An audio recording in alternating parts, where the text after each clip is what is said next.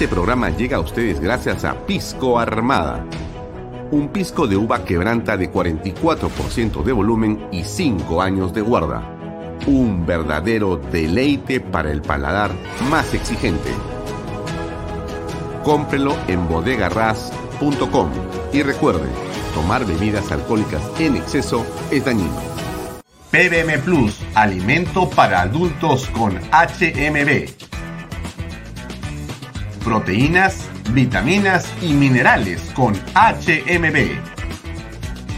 Vainilla y chocolate, que ayuda a mantener la fuerza de los músculos.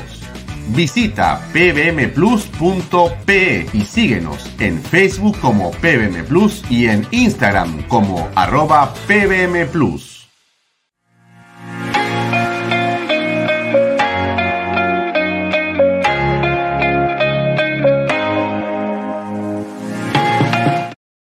¿Qué tal amigos? ¿Cómo están? Muy buenas tardes. Mi nombre es Alfonso Valle Herrera y esta es una nueva edición de Vaya Talk. Son las 6 y 35 de la tarde-noche. Hoy es un día frío, pero es un día intenso en comunicaciones políticas y otras también. Estamos eh, a través de mis redes sociales, Alfonso Valle Herrera, Facebook, Twitter, YouTube, etcétera. También por las redes sociales de Canal B. También puede ver usted en la página web de Canal B, en la aplicación de Canal B lo puede ver a través de expreso.com.pe y los domingos a través de PBO Radio 91.9 FM. Hoy tenemos una interesante conversación con eh, Javier González Olaechea, que será a las 7 y cuarto de la noche para conversar, como lo comentábamos con el seminario, con una o a través de una provocativa pregunta. ¿Cómo vivir 48 meses más con este gobierno? Es interesante plantearlo porque finalmente todos tenemos que eh, también contemplar esa perspectiva. Alguien, cuando le digo esto, me dice, pero no puede ser, me dicen así. bueno, en el Perú, este, todo puede ser. Todo puede ser, ¿no? Usted, si usted es peruano, si usted tiene eh, vivencias de lo que han sido los últimos 30, 40 años o 50 años en la política peruana, usted reconocerá que pocas veces en la historia del Perú ha existido una circunstancia en la que hayamos visto que estábamos bien encaminados. Casi la historia del último medio siglo es la historia de los errores políticos, algunos aciertos, pero complejos, difíciles, muy, pero muy sufridos por el pueblo peruano. En claros y oscuros hemos estado y en los últimos, digamos, claramente 10 años, las cosas no han caminado como creo que todos hubiéramos deseado. Eso es parte de lo que creo que nos corresponde a todos. Siempre lo digo, aquí podemos quejarnos de muchas cosas, pero no olvidemos que quien vota es cada uno de nosotros. Quien eh, hace ascos en las campañas a determinados candidatos y quien busca a otros, eh, finalmente somos los electores. Los electores son los que han votado más allá de las circunstancias de la elección última, en la que las, eh, digamos, evidencias de poca transparencia están en todas partes, las sospechas de fraude siguen estando ahí, más allá de ese tema, lo cierto es que la votación es una que llevó al señor Castillo a donde quedó. Finalmente lo que se produjo, ya no lo voy a repetir ahora, pero tiene también una responsabilidad en todos nosotros. Pero bueno, a ver, avancemos. Hoy, por si acaso, en nuestro programa, en nuestro canal, perdón, tenemos eh, también eh, a continuación de este programa, a las 8 de la noche, a Jorge León Benavides con enfoque de negocios. Y hoy va a tener un invitado que también va a ser, estoy seguro, muy, muy interesante, que es Milton Von Gese. Ustedes lo conocen, ha sido ministro de Estado también, fue voceado para ser presidente del Consejo de Ministros y también candidato presidencial. Y bueno, Milton va a conversar con eh, Jorge León sobre las barreras para el desarrollo del mercado inmobiliario, que hay muchas, ¿no? Y que son complejas, depende de muchos factores, pero eso justamente viene a las 8 de la noche, no se pierda ese programa. Bueno, el Castillo simplemente, digamos, eh, haciendo eh, patente un estilo de gobierno, incumplió una promesa más, ¿no? Después de haber dicho que sí iba a ir, de haber invitado a través de una carta a la comisión a Palacio de Gobierno, finalmente eh, les dijo gracias, hasta la vista y se fue a otro lado. ¿no? Eh, los medios, por supuesto, han dicho lo que corresponde, ¿no? Corre Castillo, corre, los hizo cholitos. Eh, ¿Qué más han dicho? No pasaron de la puerta, se fue volando. Ayer ha sido un día realmente muy eh, vergonzoso para la democracia, ¿no? Y sobre todo penoso porque me parece que es central para todos los efectos que una autoridad sea transparente. Miren, el señor Castillo, más allá de los votos, eh, es una autoridad que, mm, digamos, tiene que ser y parecer. Es fundamental que un presidente de la República, de manera permanente, eh, ofrezca una perspectiva, una lectura, una, una visión transparente de sus actos, de los actos de gobierno. El presidente de la República no está en contacto con la prensa, no quiere saber nada de nadie prácticamente, solamente de las personas que están al costado de él, que son algunos ministros de Estado, ni siquiera de todos, y va con su micrófono y con su estrado portátil, va de pueblo en pueblo diciendo una serie de inexactitudes, eh, por decirlo menos. Eh, digamos que la última que dijo es esta de acá. A ver, escuchemos. Hoy día ha estado también locuaz, siempre solo, ¿no? Es como que está en un karaoke y le, le canta, canta solo, solo, totalmente solo. Eh, o a veces le ponen portátiles, pero en fin, acá está Pedro Castillo en su, en su salsa. Los poderes se han hecho para responder a la población, se han hecho para hacerlo juntamente con la población, atendiendo sus demandas. Exhorto desde acá, desde esta plaza histórica de la región luchadora, al Congreso de la República. Basta de fricciones, basta de confrontaciones. Miremos a Huancavelica, miremos al pueblo y de una vez por todas agendes estos proyectos de ley. Estos pueblos ricos, estos pueblos mineros, que día a día se explotan en el marco de este, de este gran problema de la cual hemos venido. A ver, un ratito ahí, ¿no? Solamente para comentar el tema del Congreso de la República. Este Congreso del cual el presidente eh, denosta o del cual se queja, este Congreso al presidente de la República le ha dado, dicho sea de paso, eh, la aprobación y la confianza a todos sus gabinetes. El presidente ha gozado y goza de, eh, digamos, un sesgo fiscalizador indispensable, pero también de un apoyo muy importante. Dicho sea de paso, el presidente en el mes de diciembre eh, recibió el apoyo unánime para la ley de presupuesto. O sea, si eh, el presidente sabe una pizca de gobierno, va a reconocer que lo fundamental es la plata. Y cuando hablamos de plata, eh, no podrá dejar de señalar, y usted no podrá ser sorprendido, en el sentido de que eh, se le ha aprobado 200 mil millones de soles de presupuesto. Este Congreso que él denosta y que él eh, cuestiona permanentemente. Entonces, sí existe de parte del Congreso, como corresponde, una labor de fiscalización. Pero como vemos y hemos sabido, existen entonces eh, deseos del presidente de poder cooptar a grupos de congresistas para que efectivamente se conviertan en esta guardia pretoriana que impide con 44 votos que llegue ninguna vacancia contra él. Y bueno, eso es, digamos, un uso democrático, sí, porque eso es algo que también está contemplado en la ley. Si no tienes 87 votos, no pasa nada. Él los ha contado muy bien y tiene esa bancada perfectamente, digamos, afiatada, ¿no? No he dicho aceitada, he dicho afiatada, o sea, eh, concentrada, latina organizada.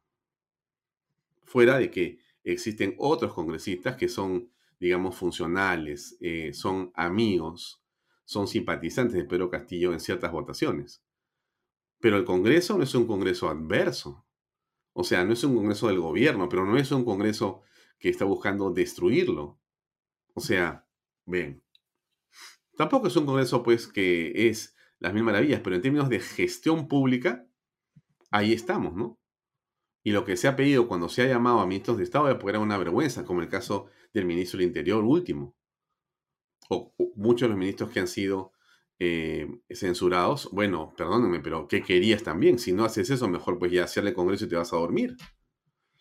Pero sigamos escuchando al presidente con su, eh, digamos, eh, visión de las cosas. Estamos afrontando, asumiendo el gobierno como el tema de la pandemia, un, tema, un problema mundial, que más de 230 mil compatriotas no están con nosotros por la precariedad del sistema de salud que ha tenido históricamente el país y, eh, comete otro error el presidente de la República. Históricamente, en los últimos 30 años, no ha habido más presupuesto, o sea, salud y educación han tenido cantidades de dinero impresionantes.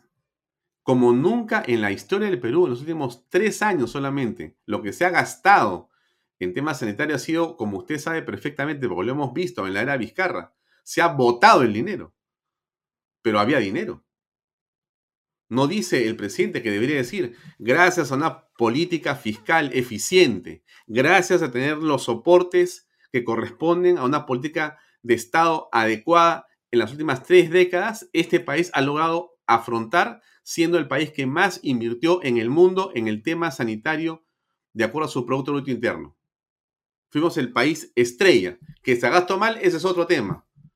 Pero ni siquiera ha preguntado quién fue que gastó mal porque no ha sido el Congreso, no ha sido la Fiscalía, no ha sido el Poder Judicial, ha sido el gobierno de Pedro Castillo, con sus ministros de Estado, y el señor Sagasti, con sus ministros de Estado. Ahí está la mata de una corrupción que tiene que investigarse.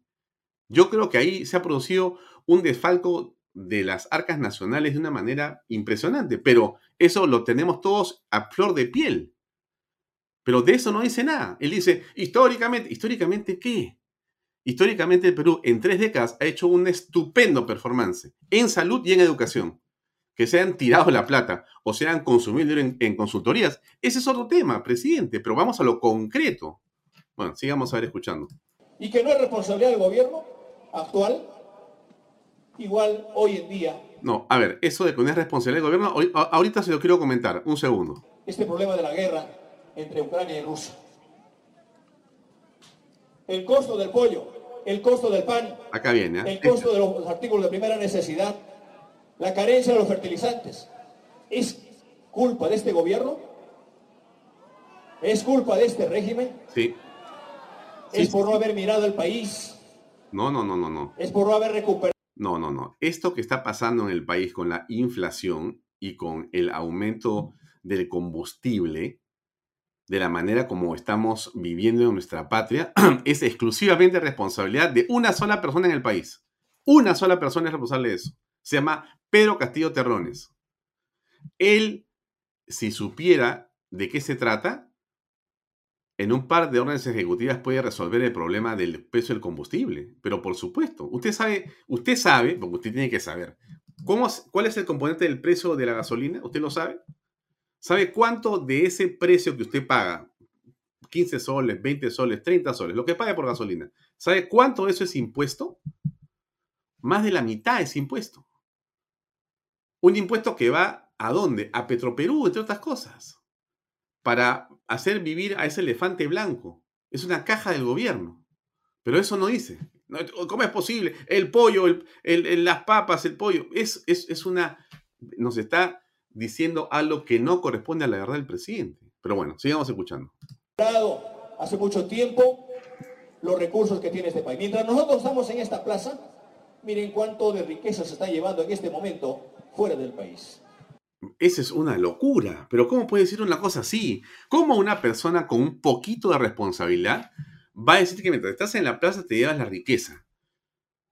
En realidad, presidente, mientras se está en la plaza, se están generando ingresos por tributos, por canon, para el Estado. Y cuando las minas se paran, se deja de percibir dinero para justamente la población pobre en el país que necesita que se le atienda con medicinas y con educación y con seguridad. Eso no dice. Ustedes se la están llevando. ¿Qué se están llevando? ¿Qué se están llevando? ¿Cómo puede usted ser tan, caramba, populista, por decirlo menos? está engañándola a las personas. Impresionante el discurso de este hombre. ¡Qué bestia! Vamos a seguir escuchándolo.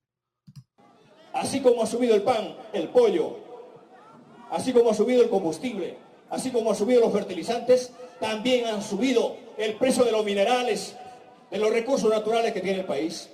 Y desde acá de esta plaza pido al Congreso de la República que agente inmediatamente para que de una vez por todas también se cobre, se cobre el impuesto a las sobreganancias a las empresas mineras y otras empresas que tienen que ver para que de una vez por todas rescatemos esa economía para ver.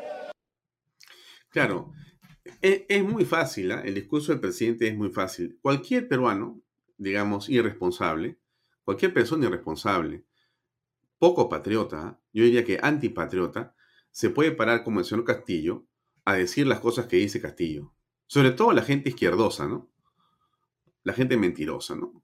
Se para una plaza pública, la gente no tiene idea de lo que pasa con la economía, no tiene idea cómo se forman los tributos en el país, no tiene idea qué importancia tiene la minería, cómo produce, ah, no sé, ya estoy cansado de hablar del tema, pero lo, repito, ¿no? Las cadenas productivas, la infraestructura privada, por favor, las carreteras hechas por las minerías, por las minerías es impresionante, los hospitales, los colegios, las postas médicas, donde no llega el Estado, arriba los 3.000 metros de altura, no llega el Estado, no hay Estado.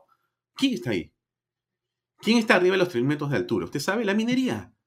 Somos un país bendito por la minería. El presidente no sabe eso, no está enterado de eso. Él cree que el mundo de Chota de, de, una agricultura de pan llevar es el mundo de la sierra. Esa no es la sierra, presidente. Usted no conoce el Perú entonces. Como se va de pueblo en pueblo y se va en avión presidencial y la gente lo saluda, ¿usted cree que ese es el país? Ese no es el país. El país es muy distinto. Miren, les voy a mostrar un par de cuadros para que entiendan cuál es el tema en el país en este momento.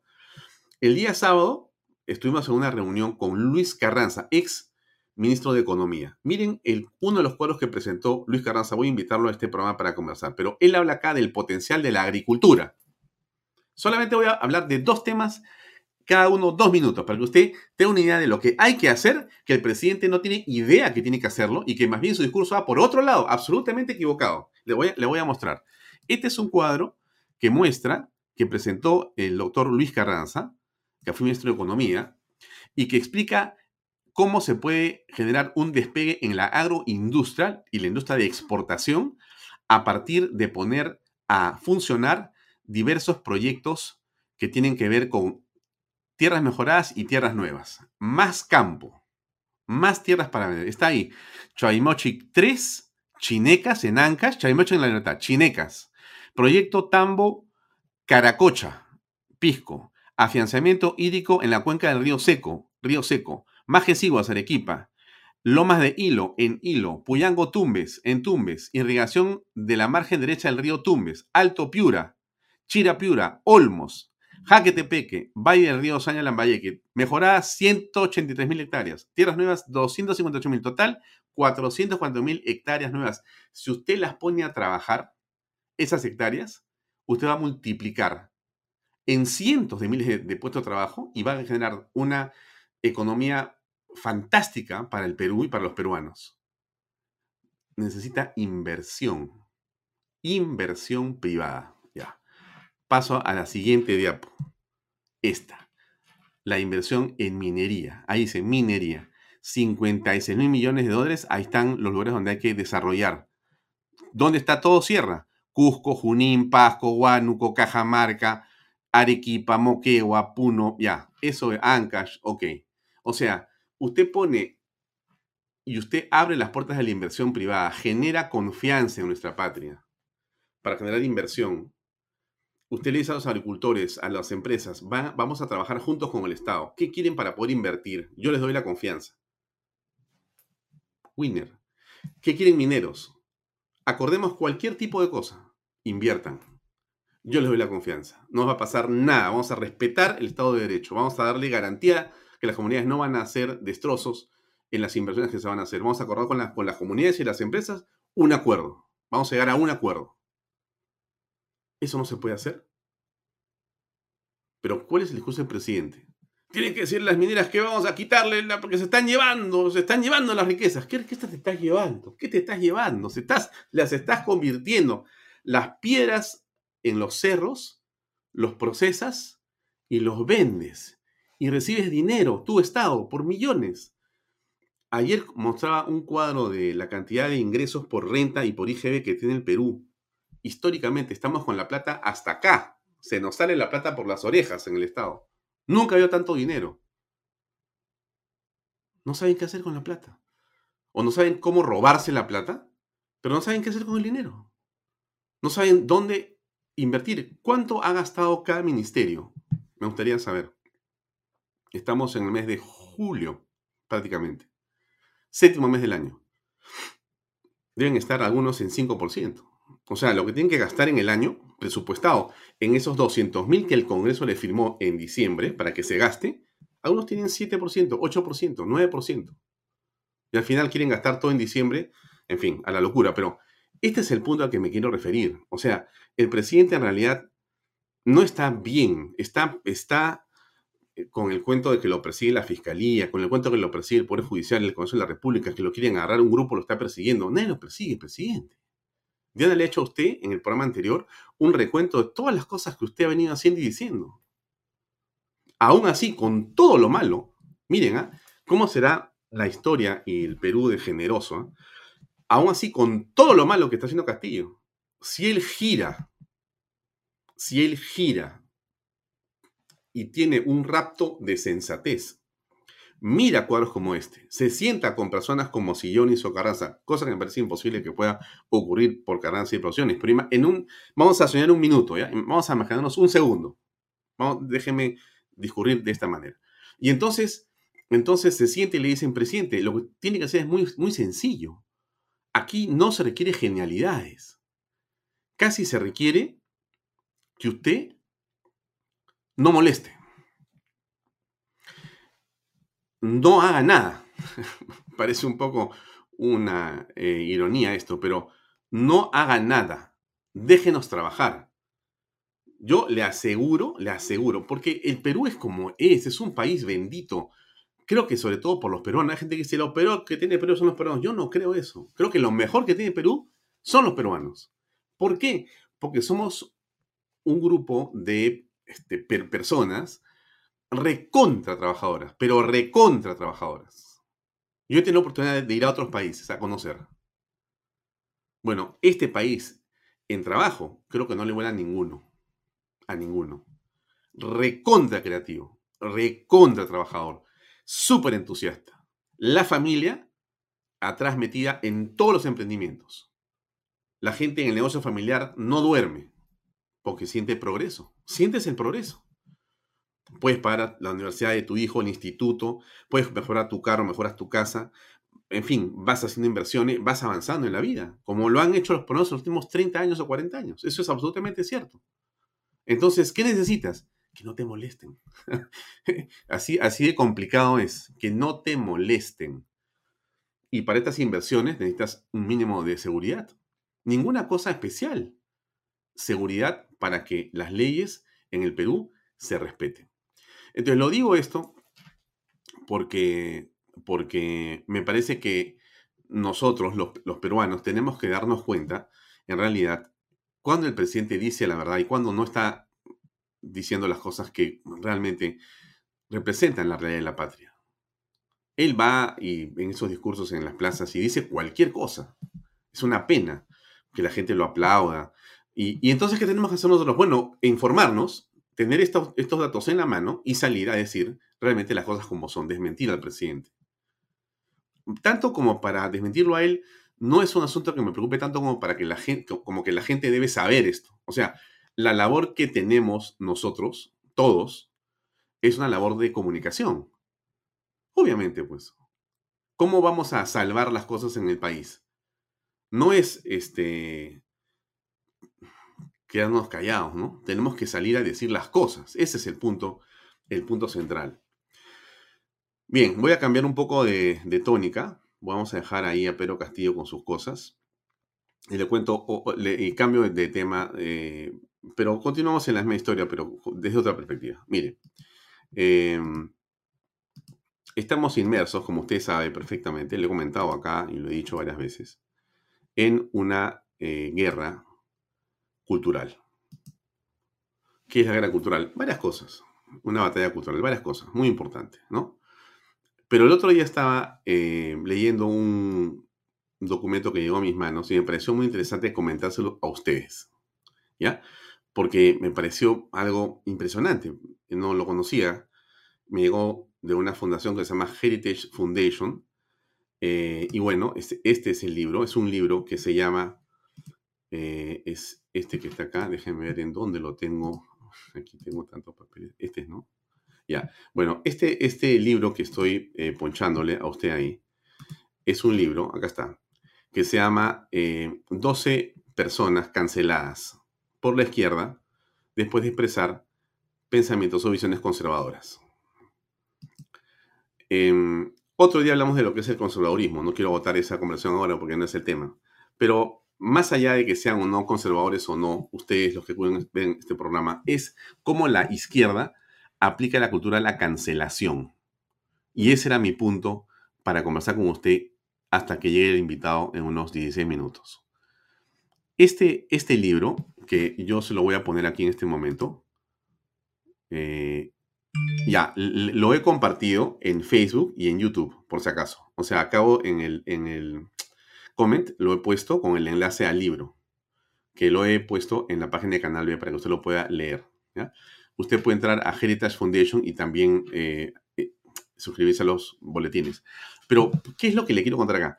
Miren cómo por opinar, por opinar de qué, estas personas que están acá, miren. John Gibson, Nathan Sylvester, Sylvester Scott Catton, David Flynn, Gina Carano, y así los nombres de varias personas. ¿Qué es lo que han hecho estos jóvenes? Algunos son jóvenes, otros son muy jóvenes, otros son tan jóvenes, pero todos ellos tienen una historia que es, usted la va a leer, está en inglés. Bueno, así está, así es la historia, no todo es como uno quisiera. Usted la va a leer y se va a quedar, yo me he quedado impresionado. ¿Por qué? Porque han opinado, por ejemplo, discrepan del presidente Biden en su política abortista. En otro caso, una persona eh, en un trabajo no eh, le pareció usar el lenguaje inclusivo. Otro opinó un artículo sobre un tema relacionado a la familia. Otro dijo que no le parecía eh, Black, Black Lives Matter. Cualquier cosa que ataca los cotos o las ideas izquierdistas progresistas caviares es convertido en una razón para cancelar a estas personas. Pierden el trabajo, son bulleadas en las redes sociales, son destruidas por haber dicho algo que se opone al mandato de los moralmente superiores. Este es un tema muy importante que usted lo conozca. Yo he dado conferencias sobre la cultura de la cancelación y esa historia de la cancelación. Usted puede buscar Culture Cancellation o Cultura Cancelación o Cancelación en Google y buscar qué significa, va a encontrar ahí un montón de información, pero es muy interesante. Es una forma en la cual la izquierda en el mundo busca eliminar el pensamiento de cualquiera que discrepe o amenace sus dictados de moralidad absoluta. La izquierda, la izquierda progresista, el caviarasmo, el caviaraje, no combate las ideas de la derecha ni de los conservadores. Las quieren eliminar. Hay una gran diferencia. Y ellos, eh, a veces llevados de las manos de algunos liberales que no respetan a los conservadores, son liberales para, de boca para afuera, ¿no? Libertad menos para escucharte. Pero bueno, lo dejo ahí porque es un tema que es creciente y permanente. Es parte de la batalla cultural. Y estuve eh, viendo un video de Pablo Muñoz. ¿no? Eh, ¿Quién es Pablo Muñoz? Esa es una buena pregunta. Pablo Muñoz es un filósofo, es un pensador, es un tipo joven, pero muy interesante en su, en su prédica en general. Déjenme poner un poco de información de Pablo para que ustedes entiendan quién es y les voy a compartir un poquito de información de él para mostrarles un video que estoy seguro les va a parecer interesante. Ya, esto es, este es Pablo. Déjenme compartir su Twitter. Pablo Muñoz Iturrieta. Un PhD, Political Philosophy, Writer, Speaker. un hombre que cree mucho, escribe como Chesterton. Eh, ¿por, qué, ¿Por qué le comento esto? Porque Pablo eh, ha producido un video que quiero compartir con ustedes. Esta es la página de Pablo Muñoz. Usted hace clic en el Twitter y entra acá. Y va a encontrar un montón de contenido. Pablo Muñoz, muy interesante. Habla sobre Disney y el adoctrinamiento o LGTB. ¿Por qué le comento esto? Hay que respetar a las minorías. Eso no está en discusión. También por supuesto, y como no, a los LGTB. Ese no es el punto, no estoy yendo en contra de nadie. Pero quiero que ustedes escuchen esto que dura unos ocho minutos de Pablo Muñoz. Ahí va. Una ocasión, una señora me preguntó qué habían hecho mis padres para que no me laven el cerebro de adolescente. Y la verdad que la primera respuesta que se me cruzó por la cabeza fue porque en mi casa simplemente Nunca vimos televisión.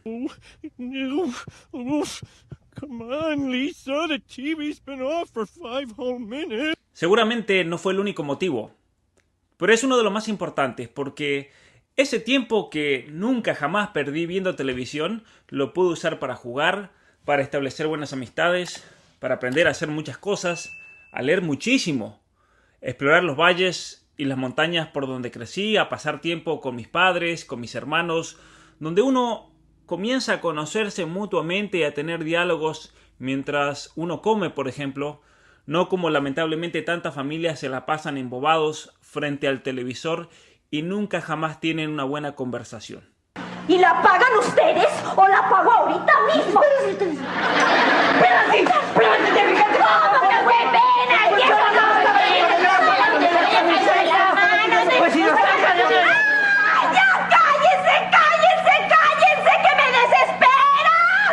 En un momento determinado, de hecho, llegamos a tener un pequeño televisor del tamaño de un monitor de laptop, pero la realidad es que jamás veíamos televisión. Solo cada tanto veíamos documentales y viajes de exploración como los de Jacques Cousteau, por ejemplo, o alguna que otra película clásica para entretenernos. Y ahí está el punto en cuestión que quiero observar en este video. Hasta hace unos años uno veía una película, un dibujo animado para entretenerse, Hoy los términos han cambiado completamente y aunque la gente se siente frente al televisor para distraerse y entretenerse, la realidad es que Hollywood, Netflix, Disney, Amazon y tantos otros medios de comunicación aprovechan la oportunidad para adoctrinarnos política e ideológicamente, además de dirigirnos hacia el modelo típico del hombre idiota actual. Un caso evidente y reciente es el de Disney, compañía que anunció que prontamente la mitad de los personajes representarán a miembros del colectivo del abecedario, más conocido como LGGBTTTIQQAAPP. Y esta última referencia no es fake news, es un anuncio de la Federación de Maestros de Primaria de Ontario, Canadá, anunciando un entrenamiento en inclusividad debido a la categórica afirmación y falsa afirmación de que más de la mitad del público mundial se identifica secretamente como LGBT. Es decir, parece que tanto Disney como las maestras de Ontario se han propuesto convertir a cada niño en un experto en género y orientación sexual para que así puedan liberarse de la opresión heteropatriarcal y descubrir su verdadera identidad. Es más, Ravenel, la productora ejecutiva de Disney, dijo que tiene total libertad para promover su para nada secreta agenda gay en las películas. Entonces, si Disney depende de las familias para la gran mayoría de sus ingresos, ¿por qué atacar a sus mejores clientes de esa manera? Porque en Disney saben y son conscientes de que la mayoría de los padres no están ni enterados de lo que sus hijos miran. El niño llora, aquí va la tablet. El niño está insoportable, aquí está la niñera digital. Por eso es importantísimo, yo creo que los padres comiencen a tomar conciencia y se responsabilicen de sus acciones como padres. Tal vez alguno diga, pero si yo crecí con la TV y no me ideologizaron. Primero, déjenme decir que crecer viendo televisión tiene un precio que seguramente lo están pagando de una u otra forma. Pero más allá de eso, la TV con la que la mayoría de ustedes padres crecieron no es la misma TV de ahora. Por ejemplo, cuando vi Toy Story con mis hermanos hace unos 25 años, no apareció una pareja de lesbianas que acompañan al astronauta Buzz Lightyear en una misión espacial y que se comprometen en pleno vuelo besándose románticamente durante su compromiso. según la versión del año 2022. Es decir, esta intromisión política e ideológica es evidente en el hecho de que una película para niños de hace tan solo 20 años era, de hecho, una película para niños. Ciertamente que había de todo. Habían películas graciosas, aburridas, otras demasiado de niño chica, demasiado de adolescente, pero en definitiva estas películas y shows apuntaban a entretener a los niños y jóvenes. Hoy el entretenimiento es algo totalmente secundario, ya que el objetivo principal es que un niño adopte una visión ideológica de la realidad. Y esto es lo que todo padre y madre de familia debe saber. Uno de los ejemplos más claros es el de la serie de Disney Junior Muppet Babies, donde se presenta el personaje Gonzo como transgénero. El episodio está titulado Gonzorela, en referencia a Cinderella o La Cenicienta en español. Gonzo está deprimido por no poder ponerse un vestido de princesa, así que un ratón que oficia de hada madrina o rata padrino como se le dice, le cumple el deseo de transformarse en princesa para una fiesta real. I'm gonna make sure you have the perfect dress to wear to the ball. But um, the girl said I'm not supposed to wear a dress. I don't want everyone to be upset with me. Well, if it makes you feel better, I can make your outfit so amazing, they won't even know it's you. You mean it? All right then, let's do it! You got it! Bippity boppity booba!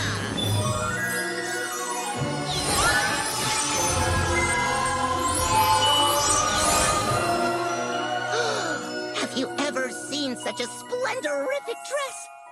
Pero no termina ahí. Cuando Gonzo se reencuentra con sus amigos después de la fiesta, resulta que estos no lo habían reconocido como la maravillosa princesa que conocimos en la fiesta, a la que se refieren no con el pronombre ella o she, sino they, un pronombre para referirse al no binario. Ahí Gonzo se revela como la princesa transgénero, Gonzorela, y sus amigos maravillados le preguntan por qué no les había revelado su verdadera identidad, a lo que Gonzo les responde porque todos ustedes esperaban que yo lo hiciera de una forma determinada. Es decir, las expectaciones sociales lo habían sumido en la depresión y el miedo a revelarse como quien verdaderamente era, una princesa transgénero. Entonces, la nueva moral progresista consiste en presentar la transformación física como un acto de valentía, el que un varón se vista de princesa como un acto de coraje frente a todas las expectaciones sociales y que la liberación de la tristeza y de la depresión se da cuando transformas tu propio cuerpo. Y esto es peligrosísimo. Y por eso es importante que los padres tomen conciencia de cómo la ideología de género está penetrando en cada uno de sus hijos. La celebración de las llamadas familias diversas tampoco se queda atrás. Hey Blue, look at all these families. Hi families. It's time for a pride parade.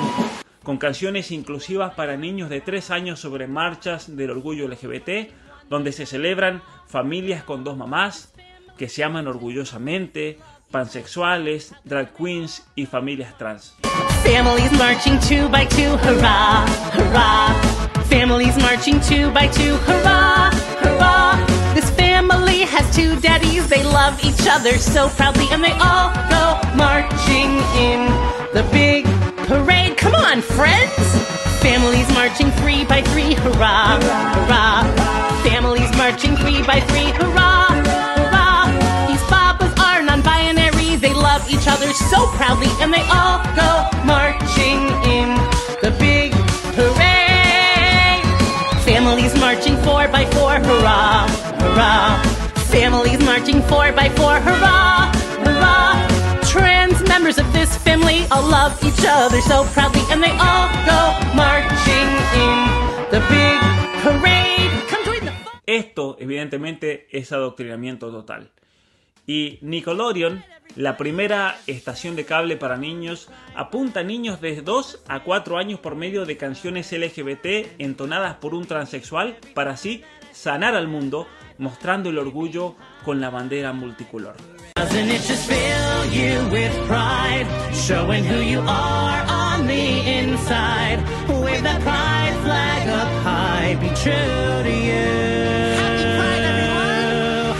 El problema es que, apuntando niños de 2 a 4 años, lo que la canción les dice es lo siguiente, eh tu niño, posiblemente seas trans, posiblemente seas lesbiana, o pansexual, o transgénero, tienes que liberarte.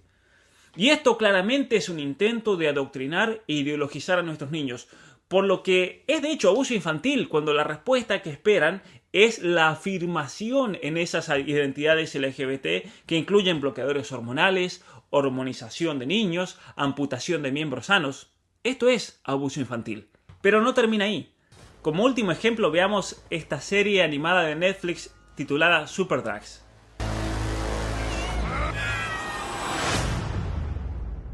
What are we waiting for, girls? Let's save them. Help us! Oh, I can't. I'm afraid of the water. Because it's going to ruin my Kimke contour. Super Drags relata la historia de tres niños que son convertidos en superhéroes transexuales para enfrentarse a la transfobia, la homofobia y salvar el mundo por medio de actos bastante repugnantes.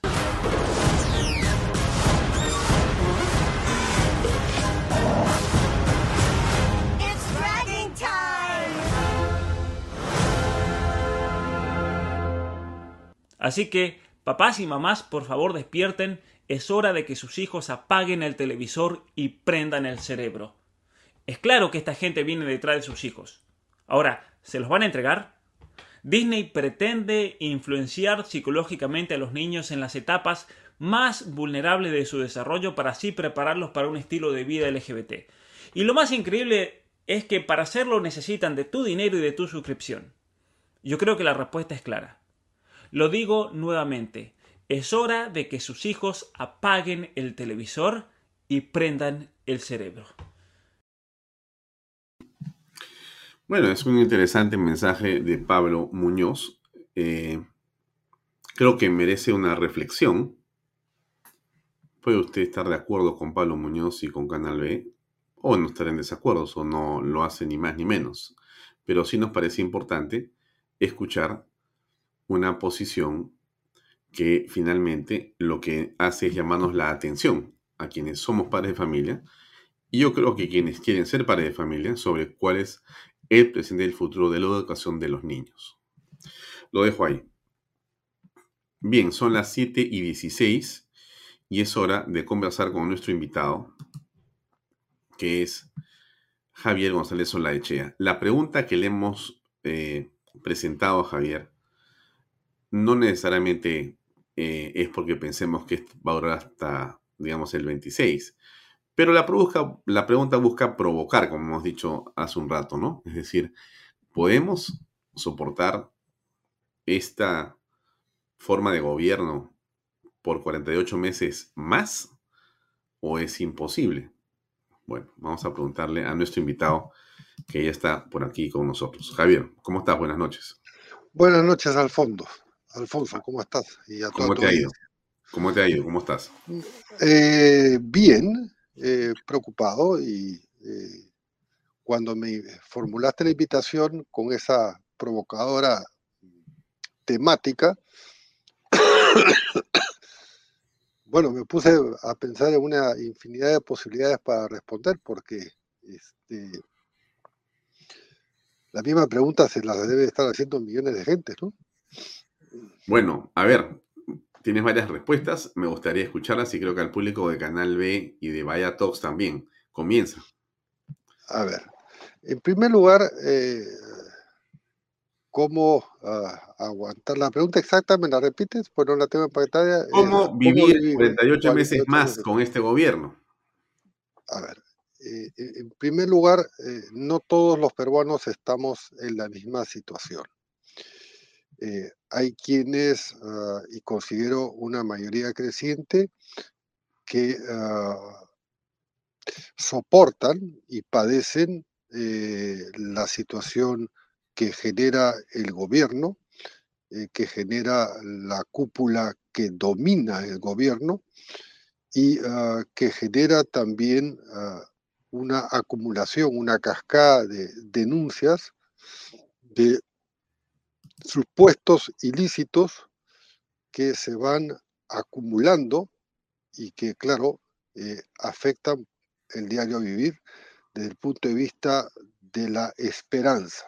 En segundo lugar, en esa misma mayoría hay eh, también una buena porción de gentes que eh, tienen muy pocos recursos para poder sobrellevar la carga de eh, la pésima gestión, de la supuesta malversación de fondos y de la ausencia de eh, políticas públicas que los favorezca. De manera que eh, encontramos varios segmentos dentro de los cuales, de la población, dentro de los cuales están también quienes ah, pueden perfectamente aguantar porque usufructúan o usufructan de esta situación. Básicamente quienes están en el entorno del poder visible y del poder invisible, a cuya cabeza en el primero está el presidente de la República y claramente el señor Cerrón, y, eh, y después en ese otro grupo de los invisibles, bueno, cada vez descubrimos una mayor cantidad de personajes que ejercen poder oculto, fáctico, que toman decisiones según los intercambios que se van revelando en los chats y en las distintas eh, comunicaciones, eh, grabaciones que trascienden a los medios a través de la televisión principalmente y que se reproducen en la prensa escrita. Entonces, ah, haciendo esta primera ah, ah, reflexión, no somos todos los que estamos en la misma situación. Desde el punto de vista de la, digamos, de la capacidad de resistencia republicana, cívica, eh, es evidente que el gobierno, eh, especialmente el presidente Castillo y ahora el grupo de los cuatro abogados, cuatro, eh, según ha dado cuenta el comercio y ha entrevistado a ellos, los ha entrevistado, el grupo de cuatro abogados tiene toda una estrategia de corto, mediano y largo plazo, a la que se suman seguramente eh, publicistas y este, estrategas políticos que desconocemos, pero que eh, la ruta cotidiana, diaria del presidente y lo que dice y lo que omite eh, no es casual, sino más bien, a mi juicio, tiene un primer objetivo y es evitar que salga del poder por la vía constitucional porque sabe que ah, ah, lo que le espera es una cascada de investigaciones, de ah, actuaciones de la Fiscalía por presuntos delitos a cuya cabeza lo sitúan, pongo en condicional, de una organización criminal. Y entonces, claro, el instinto de cualquier ser humano, sea este una persona informada, desinformada, sea eh, una persona formada, que no es lo mismo que informada, este, es sobrevivir eh, y sobre todo eh, procurar defender el segundo principio o derecho fundamental que es el de la libertad. El primero es el de la vida. Entonces, sabiendo que le espera, eh, si se abrevia su mandato por cualquier causal, eh, por lo menos unas denuncias muy serias y eh, que exploten eventualmente pruebas irrefutables, la cárcel finalmente, por distintos delitos que están contemplados en el Código de Procedimientos o procedimientos penales, en unos seis o siete artículos, este, dentro de los cuales ah, cuatro de ellos, ah, eh, digamos, ah, son de mucha gravedad, ¿eh? lavado activos, obviamente eh, asociación ilícita, ilícita para delinquir, o sea, banda criminal, y que no tienen beneficios, entonces este, el primer instinto de él es prolongar todo lo posible y lo está hasta ahora logrando. Ya, pero a ver, em, primero, ¿te parece posible llegar al 26 con él? Eh, hasta ahora eh, han encontrado todos los, todas las argucias y los mecanismos para evitar los 87 votos. Sin embargo, eh, que sería el número, de acuerdo a la Constitución, para que proceda una vacancia. Sin embargo, hoy, hoy martes, ha dado cuenta en una extensa ah, publicación el entonces en su momento defensor del gobierno, un penalista llamado apellido Cairo, eh, que la no concurrencia deliberada, deliberada después de haber postergado, después de haber este, afirmado que colaboraría con la justicia. Que... Acá tengo el testimonio de Cairo. ¿Quieres escuchar un segundo? Sí, claro, eso ayuda mucho. Para que la gente tenga la, eh, completa la, idea y podamos comentarlo. Ayuda mucho. Porque si una infracción eh, al artículo 97 de la Constitución que establece que es obligatorio comparecer eh, por requerimiento ante las comisiones investigadoras del Congreso. Esa obligación es para todos los peruanos, sin distinción. el presidente ha, ha, infringido este artículo y entonces está incurso en una infracción constitucional que, según los artículos 99 y 100, eh, es sancionable mediante juicio político, es decir, mediante el procedimiento que, consiste en que la Comisión Permanente lo acuse ante el Pleno para eh, que el Pleno decida si sanciona esta infracción o con la suspensión o con la destitución o además de la destitución con la inhabilitación.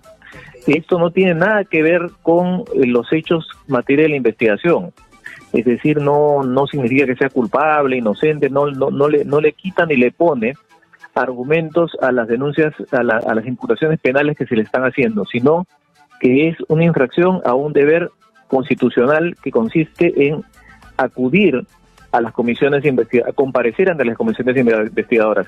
El presidente ha decidido no ir, ha esgrimido argumentos que en realidad eh, no, no son atendibles porque con ese criterio cualquier persona podría eh, desobedecer el artículo 97 diciendo, bueno, es que está parcializado, bueno, es que tienen ya una posición, todo eso lo pudo decir en la comisión investigadora, pudo guardar silencio. Eh, era bien sencillo, pero lamentablemente para, para la situación jurídica de él, en el plano constitucional, no me refiero al plano penal, está en curso en una infracción constitucional. Ahora, te eh, quiero decir algo, Javier. No es el único que ha opinado al respecto. Déjame, eh, por favor, eh, compartir con los amigos esto que ha dicho el señor Eloy Espinosa hace unos minutos. Si el informe que debe presentarse mañana dice que el presidente se ha opuesto a cumplir con el artículo 97 de la Constitución, que dice que hay que darle facilidades al Congreso para, para poder habilitar cualquier investigación, el presidente podría incurrir en lo que se llama una infracción constitucional, no cumplimiento de un artículo de la Constitución. Y eso va incluso más rápido que lo que van los jueces y fiscales. Basta que lleven eso al Congreso, a la Comisión de su Comisión de Asuntos eh, Constitucionales, la Comisión va a decir que sí y después esto lo llevan a la comisión permanente y al pleno. muy, bien. muy bien. ¿Qué opinas al respecto? Ahora sí está la figura completa. Está la figura completa y me ayuda mucho porque, y te lo agradezco, y especialmente a los televidentes, creo que les ayuda mucho porque ah, hasta ayer yo estaba pensando con tu invitación, bueno, ¿cómo contesto? Tengo que evidentemente situar las distintas eh, composiciones, eh, digamos, de la sociedad peruana, entonces unos están en una situación y otros en otra, y ya lo expliqué.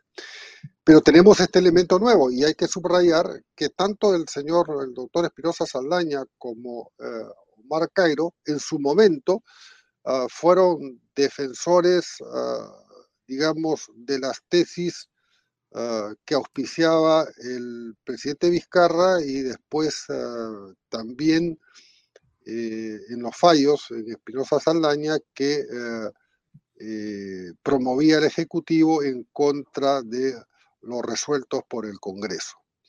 principalmente. Entonces, no estamos hablando de dos abogados que han sido de la, ah, de, cuyas opiniones podrían haber sido puestas en, el, en la bandeja de los opositores democráticos. Estamos hablando de dos eh, abogados ah, constitucionalistas que provienen más bien de la otra cantera, lo cual le da mucho mayor peso, casi yo diría una consistencia absoluta, porque eh, unos y otros van a coincidir plenamente eh, que ha incurrido en una infracción constitucional abiertamente y en forma premeditada, porque ah, habiendo dicho, y esto posiblemente es la salida, habiendo dicho que concurriría, que, que ah, se acogía a los procedimientos, habiendo antes ido incluso a la Comisión de Fiscalización al seno del Congreso,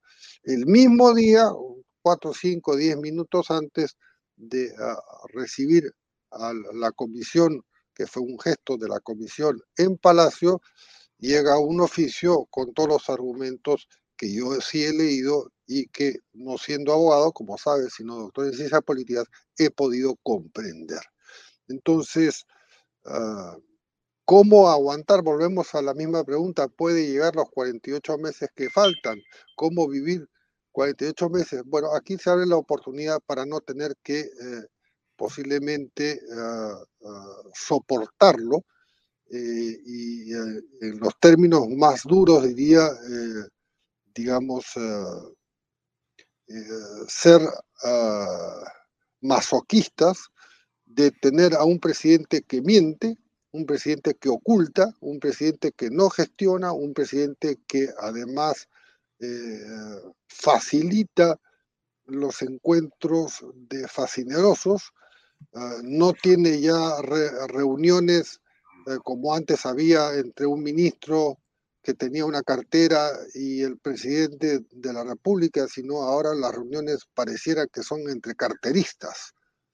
Este, eh, entonces, ah, yo creo que lo más probable es que ah, siguiendo el debido proceso, que es la, que la acusación constitucional por infracción eh, ah, sea puesta eh, a disposición de la subcomisión de asuntos, la subcomisión de acusaciones constitucionales del Congreso, va a ser aprobada seguramente, va a elevarse a la junta de portavoces o, a la mesa directiva, ahí no recuerdo con precisión exactamente, ahí lo más probable es que eh, pierda y entonces eh, se procede a que el Pleno decida. Y para que el Pleno decida, no se necesitan los 87 votos, sino la mitad más uno de los presentes, descontando eh, ahí no votan los que participaron en la ah,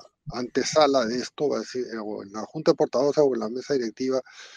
O sea, habría que quitarle de los 130 votos esa cantidad y creo que sí existirían esos votos ya eh, este, convencidos porque han, estado buscando por todas las causales que conocemos que el presidente sea desaforado. En este caso considero que merece también una mención, una, una, ah, una sanción de inhabilitación y, por cierto, después ser procesado este, con todas las garantías del caso por la Fiscalía y ah, cuya responsabilidad debe ser determinada por el Poder Judicial. Ya, pero, eh, a ver, ¿tú crees que el Congreso va a tener digamos, el temperamento, el ánimo, sea con 87, con 70, con 66, con 51, para, para vacarlo, para sacarlo. Yo, yo, creo, yo, creo que, yo creo que sí, eh, porque creo que sí, es más, eh, creo que ya están juntando o contando los votos y conversando. Digo, creo, tengo conocimiento, pero no puedo dar fe de eso, este, por conversaciones que uno tiene con, con, parlamentarios, este, y ah, porque la razón principal es todas estas causales acumuladas que no han logrado las, los 87 votos, pero eh, ponen en el imaginario de no poder soportar 48 meses más, como bien formulas la, pregunta, este, o 47 los que resulten, este, una presidencia bajo el señor Castillo. Yo sí mm. creo que se, que se puede lograr, es más, deseo que se logre. Mm. Mira, eh, Fernando Braschi Glave, que siempre ve este programa, y te saludo Fernando, un gusto poder compartir contigo la pregunta. Hace un comentario que vale la pena que sigamos por un segundo, estimado eh, Javier. Dice, ambos abogados, Espinosa Saldaña y Cairo Roldán, sistemáticamente defendieron desatinos jurídicos tales como el cierre del Congreso, la, la legitimidad del mandato de Merino y otras. Hoy, curiosamente, dan un giro de 180 grados y resaltan las infracciones del presidente Castillo. Algo de lo que tú has comentado, ¿no? Sí. Eh, a ver, ¿por qué crees que sea este giro? De repente descubrieron que... No, no, no, no, nadie a los 60 o 70 años este, o a los 50 años descubre nuevas teorías jurídicas. Eh, yo pienso, y hay que darle el beneficio de la duda a ambos juristas, que eh, ante la evidencia eh, ah, y la contundencia de la infracción constitucional, eh, quedarían aún más desacreditados por haber justamente este, avalado un golpe de Estado ilegítimo, bueno, todo golpe de Estado es legítimo, el cierre del Congreso que nunca fue eh, producto de un acuerdo del Consejo de Ministros, y ahí se salvaron varios este, por no firmarlo, y ahí hay un vacío que hay que investigar para, eh, eh, evidentemente, proceder en su momento con las denuncias del caso. Este, no creo que estén jugando a, digamos, a quedar bien con, ante una evidencia tan, tan incontrastable, ¿no? Este, más bien ah, quedarían peor de lo que mucha gente opina sobre ellos eh, si eh, justificaran lo contrario. Eh, yo hasta ahora y en los próximos días veo con mucha dificultad, con mucha dificultad que constitucionalistas de peso que hayan tenido además una participación activa ah, en, la administración de la justicia constitucional puedan ah, defender esta infracción. De manera que... Pero, pero Amara Gladys nos dice otra cosa. Por eso, este programa, dicho sea de paso, déjame comentarte, Javier, es muy fácil de conducir. Porque las preguntas las hace el público, yo solamente tengo que leer. Fantástico, fantástico. Gracias a todos, me están dando la mano, pero es muy fácil. Fantástico, fantástico. ¿Qué cosa dice Amara Gladys? Ah? Algo están tramando. Poner a la DINA, ya. Entonces, la pregunta es, entonces todos juristas dicen que efectivamente se va, pero queda Dina Boluarte, que no se va por nada. Ahí hay un... Bueno, ¿O no? A, ver, eh, eh, bueno, pero hace dos o tres semanas especulábamos que era mejor proceder con la acusación constitucional que ya tiene un plazo determinado, este, pero que aparentemente hay un par de días ah, que pudieran faltar este, para que eh, sea eh, desaforada. Por infracción constitucional, lo que ha sido aprobado por el Pleno con nueve, por la subcomisión con nueve votos contra tres, y está en manos ahora de la instancia superior antes que pase al Pleno. De Pero manera eso va a tres meses. Eh, creo. Bueno, a ver. Eh, me refiero, ¿no?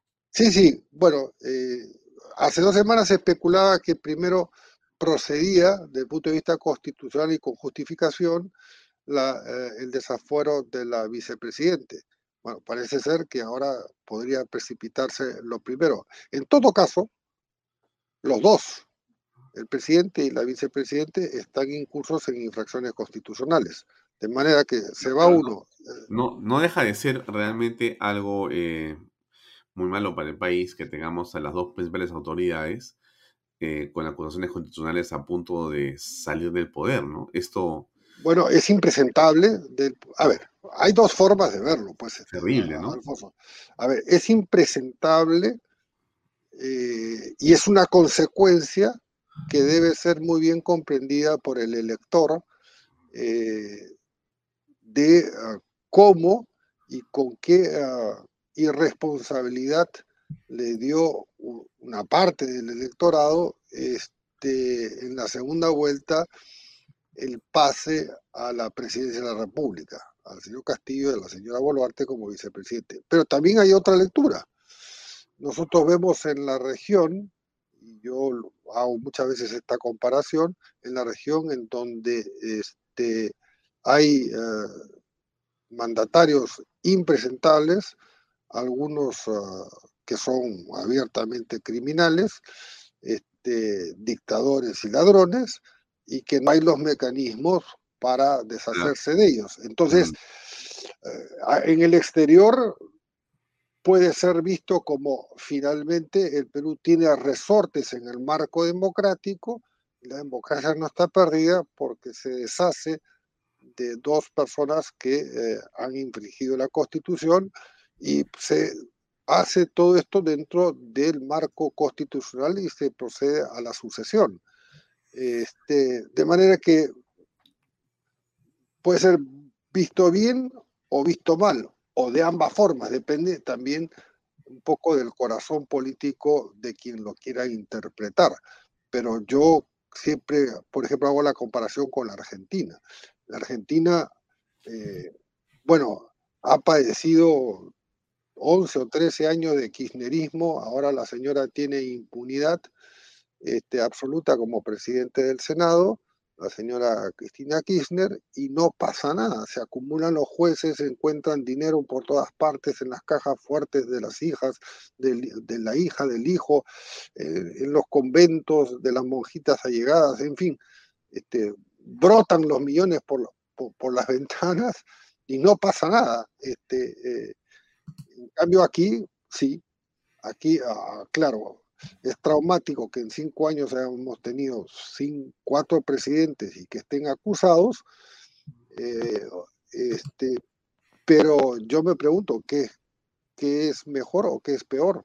Yo creo que si realmente cometieron infracciones, delitos y demás, bueno, la justicia actúa.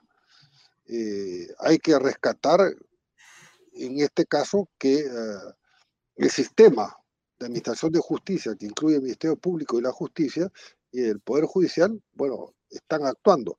Que a veces lo hacen selectivamente, eso también es cierto, pero eh, tampoco nosotros podríamos decir que no hacen nada. Este, eh, de manera que... pero el sistema termina siendo uno que no permite eh, actuar con más rapidez. Este, Aníbal Torres ha dicho ah, hoy que esta es una conjura, ¿no? Acá es eh, el Poder Judicial, la Fiscalía y el Congreso que han confabulado y están confabulando para sacar del poder de manera, eh, digamos, forzada al presidente Pedro Castillo, ¿no? Y que, bueno, el presidente Pedro Castillo, eh, pues con sus viajes al interior del país, eh, se escapa de la prensa y hace la finta que gobierna, a una gente le cree, y bueno, va pasando el tiempo, vamos ya a 11 meses, vamos a entrar el día viernes al mes número 12, y mira, contra, toda, contra todo pronóstico ha sobrevivido, es impresionante. Eh, bueno, porque justamente yo al principio comenté este equipo de cuatro eh, asesores legales eh, que, que, obviamente ah, no puede sufragar el presidente de la República con sus ingresos ordinarios. Eh, y ahí cabría la pregunta, ¿quién paga a los abogados del presidente? Pero, este pero hay muchas explicaciones, Javier. Puede ser que estos abogados sean patriotas que quieren ayudar al presidente de la República porque les parece que es un hombre que está siendo atacado por estas personas que yo te digo, estos grupos. Vamos a ayudar al presidente, hacemos un equipo de abogados y pro bono o este, ad honorem decidimos ayudar al presidente por un asunto pues de la patria. ¿Por qué vamos bueno, a eh, bueno, digamos que esa es una interpretación benévola eh, que yo respeto, pero en la que creo que es poco probable. En todo caso, en, todo caso eh, a eso hay que sumarle una cantidad de personajes que deben estar asesorándolo desde el punto de vista de qué hacer el día a día y cómo evadir, porque evidentemente este circuito e, e, esta, esta maratón o, esta travesía permanentemente escapista de Lima, este, haciendo estos consejos, estas reuniones, eh, es para eh, eh, no, no estar en Lima y no tener que publicar una agenda que dicho ese paso no es transparente. Hoy nos, nos, nos enteramos por la prensa que el señor Vizcarra eh, visitó al presidente de la República, Sagasti, perdón, es correcto, el señor Sagasti, nada menos, visitó al presidente de la República en octubre del año pasado y entró, cuando le preguntan, porque yo sí he escuchado la entrevista, eh, cuando le preguntaron si había, se había registrado, supongo, contestó él, porque me llevaron por, otro, por otra puerta, por, una, por, por otro ingreso, por así decirlo. Bueno, enteraron cinco meses después de esto, del señor Sagasti este, habla, eh, habla poco y mal, o mucho y mal por parte de él.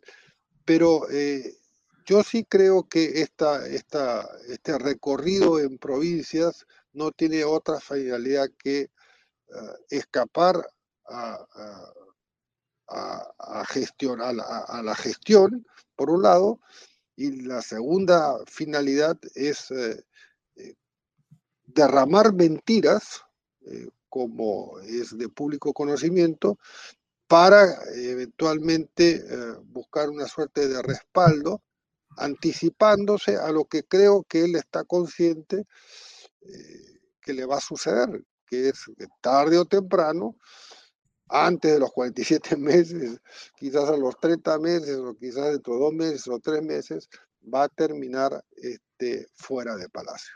Ya, pero mira, a ver, para seguir dando un poquito más de información sobre un comentario que haces tú que me parece importante traerlo a, la mesa. El grupo de análisis político 50 más 1 ha hecho un informe que ha sido publicado también por el diario El Comercio hace unos días, creo que el día lunes, si no me equivoco, o la semana pasada, que habla de que el gobierno, o sea, Pedro Castillo y su equipo, han hecho 238 promesas en 15 reuniones en estos consejos de ministros descentralizados. Por supuesto, eh, dice claramente esto, el presidente formuló 44 promesas, ¿no? Eh, evidencian una actitud confrontacional eh, con el empresariado, el Congreso y los medios de comunicación y la Fiscalía. Ahí están sus enemigos del presidente. Está clarísimo. Él tiene objetivos de carácter político. El empresariado el empresariado, el Congreso, los medios y la Fiscalía. Más claro imposible. O sea, hay claramente, desde mi punto de vista, como tú bien lo has dicho, estimado Javier, hay una estrategia, hay medios, hay un objetivo, hay un, plan, hay un plan de acción y lo están llevando a cabo. A mí me parece clarísimo. El presidente, eh, eh, yo, eh, evidentemente como muchos peruanos, me parece que lo que ha hecho ayer es una barbaridad, pero no interesa eso. Lo que importa es que no se ha dejado, eh, digamos, no ha dejado entrar, no ha entrado al juego del Congreso, ¿no? Y en todo caso ha dicho, bueno, ya total, que el Congreso diga lo que diga, total, tiene más desprestigio que yo. Entonces, no es, sino bueno, ¿no? Y se va y habla lo que ha dicho, que está pues en otro el presidente. ¿no? Escuchemos un segundo lo que, lo que ha hecho el presidente hoy día, un cachito más. Fantástico. Conjunta con ustedes. Y por eso a nosotros no nos van a... Son 11 meses de gobierno y hasta el momento no nos pueden demostrar que tenemos nosotros una pizca o una evidencia donde quieren encontrarle al presidente, oiga, dele tanto, o, dígale a tal, empresa que me dé tanto. O una llamada telefónica a tal ministro, si te voy a poner de ministro, pero vale tanto.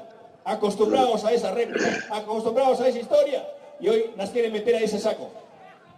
Por eso, queridos compatriotas, hoy también convoco a ustedes, si Huancabelica, Tayacaja, ¿Tienen ustedes algún profesional que demuestre en esta gestión?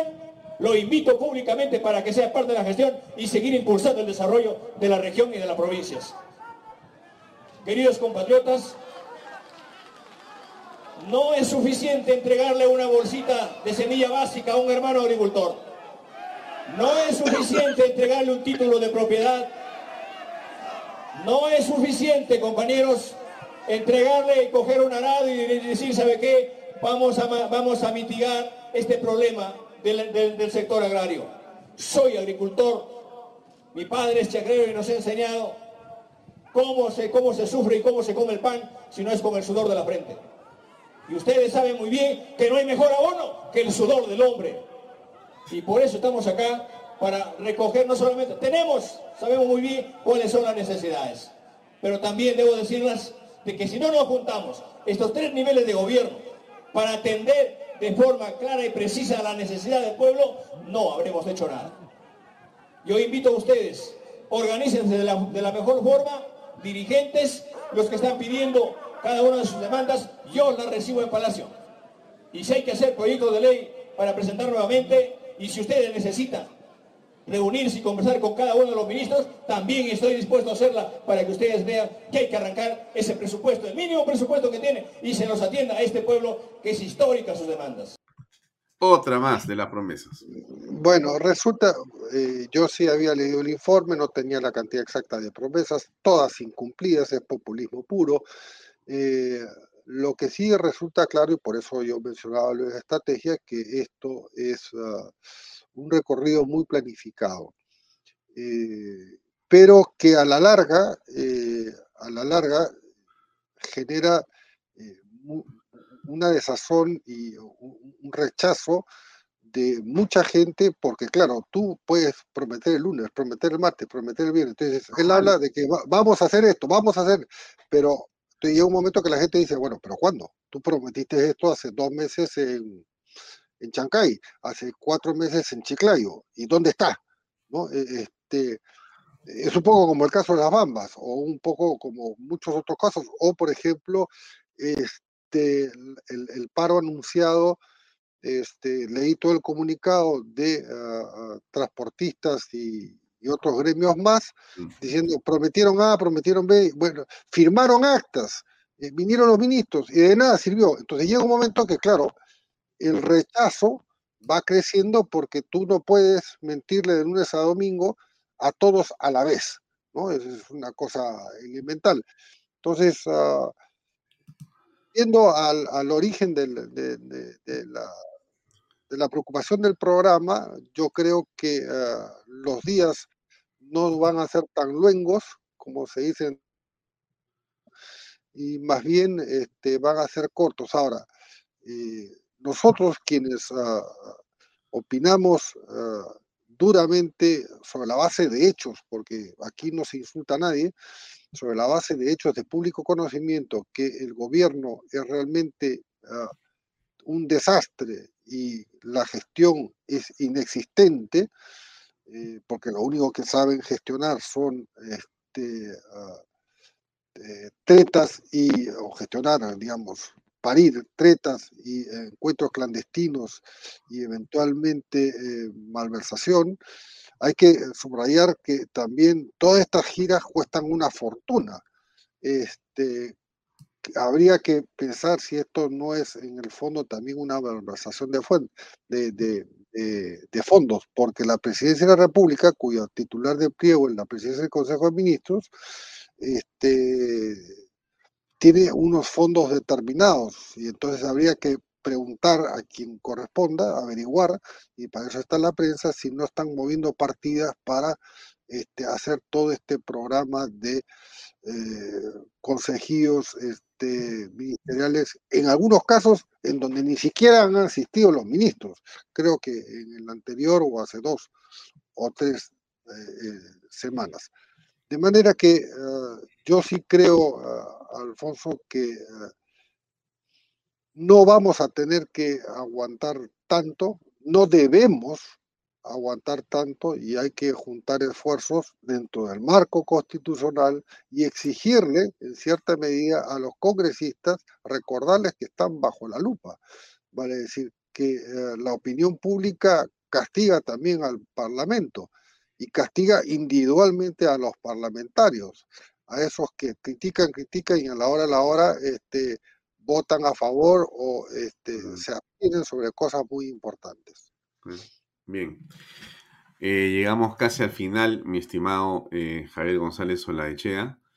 Gracias por acompañarnos. Una reflexión final tuya. Te pongo el precio de la gasolina, porque en el Perú tenemos un récord que no es agradable, pero es la verdad. Tenemos, según Bloomberg, la gasolina más cara en América. Ustedes están viendo, amigos, el precio en el Perú, 6.3 dólares por galón de gasolina. En la misma categoría de gasolina son los precios en Estados Unidos, Brasil, Costa Rica, Paraguay, México, Argentina, Colombia, Venezuela. En fin, esto tiene un efecto en eh, los productos como el pollo, eh, el pan, eh, el azúcar y todo lo demás. Y por supuesto, en el caso del Perú, más de la mitad de ese precio de gasolina pasa a las arcas de Petroperú para una burocracia dorada, entre otras cosas más, ¿no? Bueno, ¿qué piensas al respecto para cerrar, mi estimado Javier González? Cierro con esta ah, precisión. Esta escala de valores sobre la gasolina es real, pero también habría que complementarla con los ingresos per cápita de cada país, porque no es lo mismo que los peruanos cuyo PBI y ingreso per cápita se ha deprimido y no se está recuperando al ritmo de otros, que otros países que están en una mejor situación económica y entonces ah, cuyo per cápita no se hunde en el fondo estadístico como en el Perú, que no es un promedio real, sino es totalmente asimétrico, y entonces el poder adquisitivo es mayor. Entonces, eh, ahí habría que cruzar ese cuadro que es veraz a valor dólar respecto a lo que eso significa en términos de poder adquisitivo de ese país concernido y de esas poblaciones este, que tienen grandes carestías. En esa, en esa ecuación yo creo que, creo, porque hice una suerte de estimación, cuando vi ese cuadro, creo que el Perú padece aún más. O sea, la gasolina en el fondo cuesta mucho más en términos de poder adquisitivo de la grandes mayoría que hoy se sitúan en un setenta y tantos por ciento en la informalidad y cuyos ingresos han decaído estrepitosamente.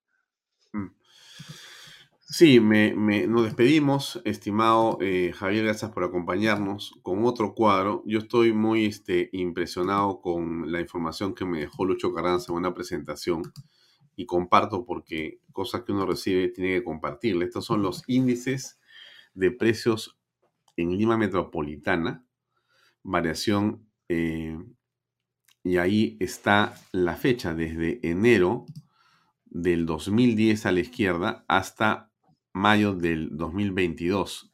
Fuente Banco Central de Reserva. Índice de precios.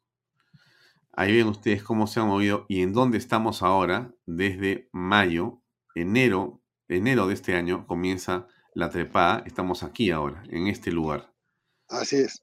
Yo, yo hice el mismo cheque hoy en la mañana porque tengo que hacer una presentación de otra naturaleza el día eh, lunes de la próxima semana y la fuente eh, es la misma, la del Banco Central, respecto mm. al PBI este, que habría que medirlo en dólares y en soles, este, y al ingreso per cápita. Es, es evidente que la inflación eh, es el golpe más duro y el impuesto más caro a los, a los hogares más carentes.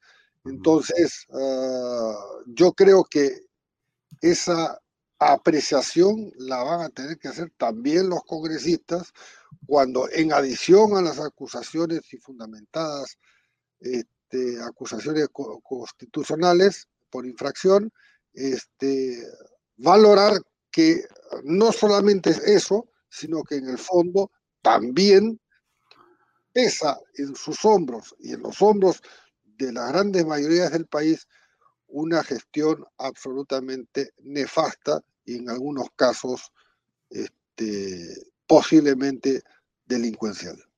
Muy bien. posiblemente porque no, no, puedo afirmarlo, digamos, públicamente, porque si no estaría difamando y eh, me someterían a un proceso de creía. Claro, en realidad lo que, perdón, lo que sabemos en realidad es que eh, según algunas publicaciones que tienen información de la eh, fiscalía, en realidad eh, la fiscalía señala que el presidente de la República es el cabecilla.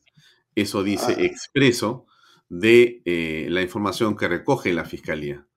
¿no? no es tuya ni mía, es lo que dice expreso y a eso nos remitimos. correcto, por eso. Eh, yo te agradezco, te agradezco, Alfonso, sé que el tiempo está vencido.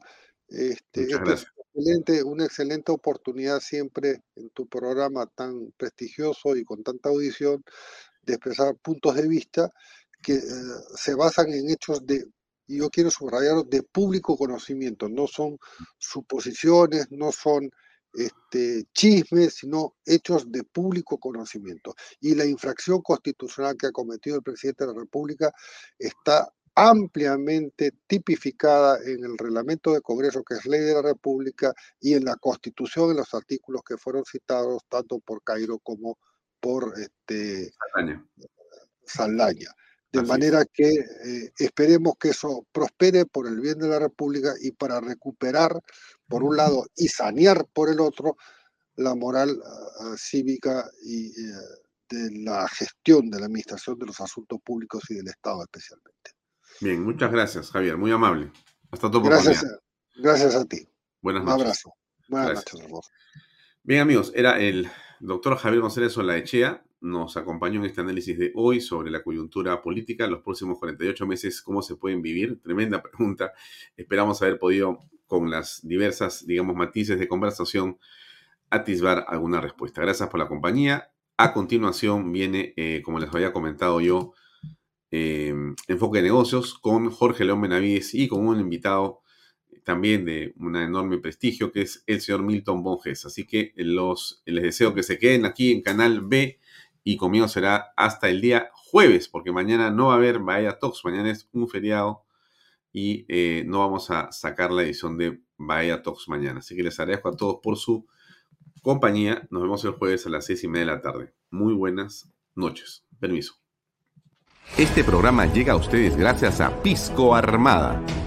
Un pisco de uva quebranta de 44% de volumen y 5 años de guarda un verdadero deleite para el paladar más exigente. Cómprelo en bodegarras.com y recuerde, tomar bebidas alcohólicas en exceso es dañino. PBM Plus, alimento para adultos con HMB. Proteínas, vitaminas y minerales con HMB. Vainilla y chocolate que ayuda a mantener la fuerza de los músculos. Visita pbmplus.pe y síguenos en Facebook como pbmplus y en Instagram como arroba pbmplus.